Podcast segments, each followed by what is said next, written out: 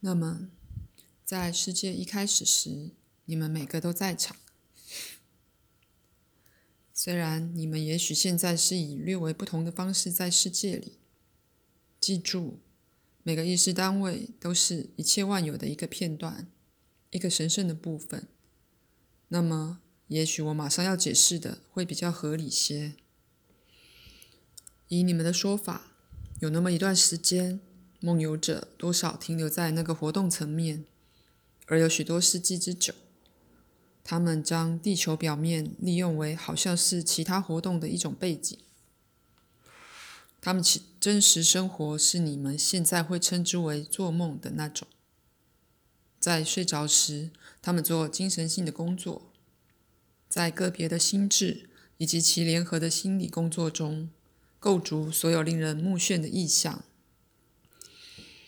那在后来会变成一个精神的水库，人们可从中汲取。在那多次元的正式里，意识精神性的学习，把它自己形成一一单位：原子和分子、电子和染色体。意识精神性的形成那些模式。而所有实质生命可以流过其中，世界于是进入了物质的存在。不论它们采取什么形状，那些意识单位都是不可毁毁灭而有活力的。而虽然人的形状是梦的意象，意识却把形状带入实质的物质里。意识拥有最不可想象的机敏，而从不失去任何的效能及潜力。例如，那些意识单位可以和其他的相混与组合，形成记忆和欲望、神经的成就与认知，以及结构和设计的百万种不同顺序。你们现在以一种垂直的方式读自己的意识，只与它的某些部分认同，而在你们看来，仿佛任何其他的感知组织对身份的认知，颇为必然的会否定了你们自己的。或使得它不能运作。可是，在世界的开始，意识有无数的集团及联盟，许多也被承认的其他身份组织，以及你们现有的那种心理取向。但你们的这种取向并非最高的一个。虽然一般而言，地球上的物种在一开始就以你们现在所知的形状存在。但物种的意识却颇为不同。所有物种透过林林总总的身份认明而更亲密相连。自那时起，这身份认明便已进入知觉底层了。那么，最初世界是一个梦，而你们所认为的醒时意识是那个在做梦的意识。那样说来，整个地球环境是精神性的建造，由一个个有意识的原子建造的。每个原子最初是由意识单位形成的。我说过，这些单位能被当作存有及力量来运作。因此，我们不是在说一个精神力学，却说的是存有 （entities） 这个字的真正意义。具有不可想象的创造及灵异属性的存有，当那无限心智 （infinite mind） 充满了给予世界光明的灵感时，推动出来的有目的片段，那些存有，以你们的说法是如此的古老，留下他们自己在出神状态的有目的片段体。可以这么说，那些形成了岩石和山林。山岳、空气和水，以及所有存在于地表的成分。以那种说法，那些存有是在出神状态，但他们的潜力并没有减少，其间永远有经常的沟通。在其他你们并没认知的层面，他们和你们之间也有经常的沟通，以致每个物种和其环境之间有无止境的相互作用。并没有一个地方在那意识停止而环境开始，或其反面。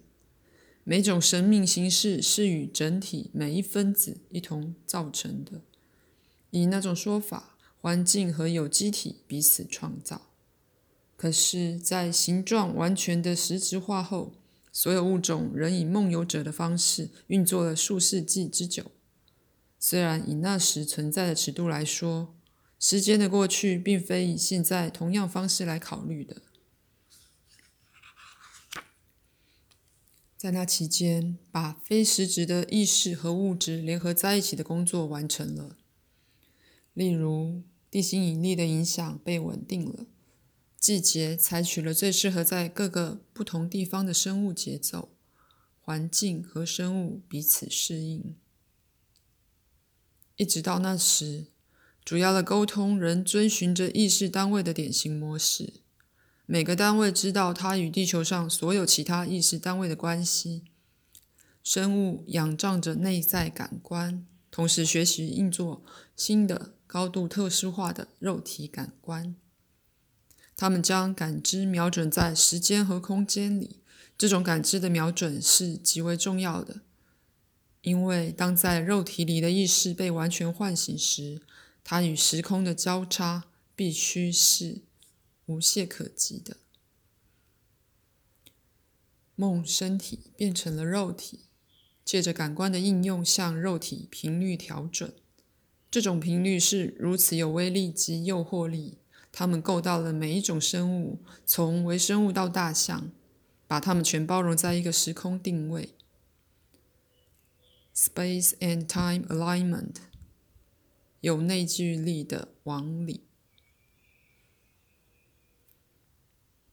在最开始，人的梦是与切身肉体存活相关的，他们给人信息，那种信息是新的肉体感官出于必要而不能容纳的。那些感官只能感知切身环境，但人的梦弥补了那个缺失，借着给他以前很容易得到的那较大一般信息的利益，而填满了他的意识。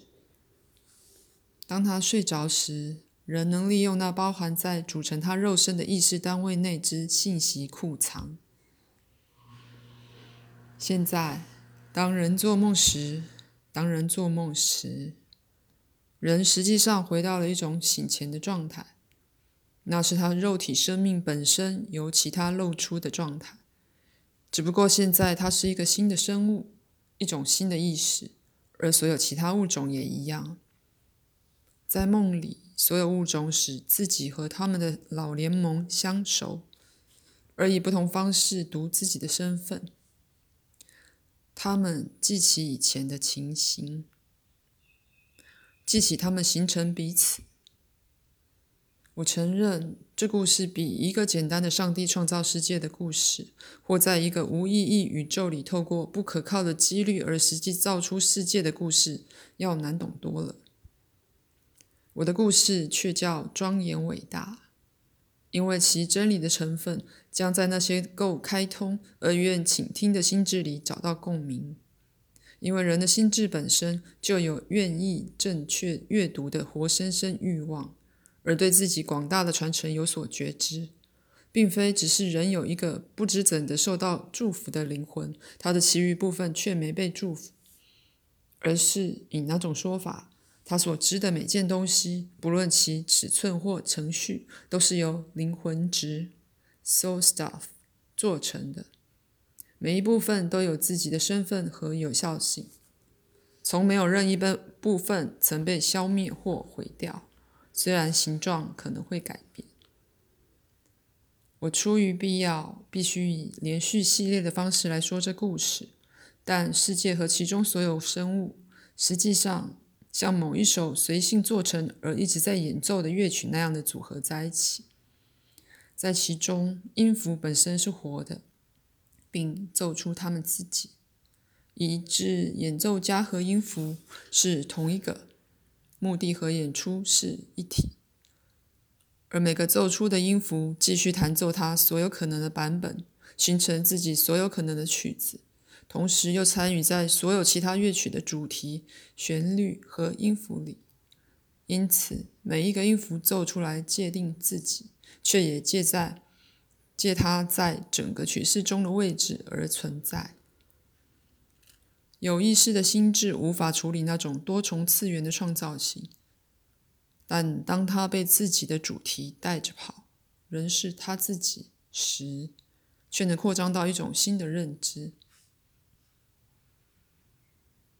以某种方式，你们世界在创造力所做的曲子里追随着自己的主题。可以说，你们想知道自己是在哪儿进入这音乐产品中的。我在此用一个音乐的比喻来指出，我们也在与感知的频率打交道。你可以说，你们对准了地球的交响乐，而对时间的感知只是习性的结果。在世界开始时，你们必须学会的感知习性，在肉体感官逐渐变得较警觉和明确化时，你们学会那些习惯。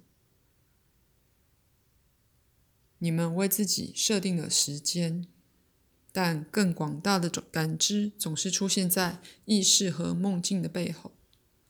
是梦境的伟大活动使你们作为心理和肉体的生物。可以去认知和居住在你们所知的世界。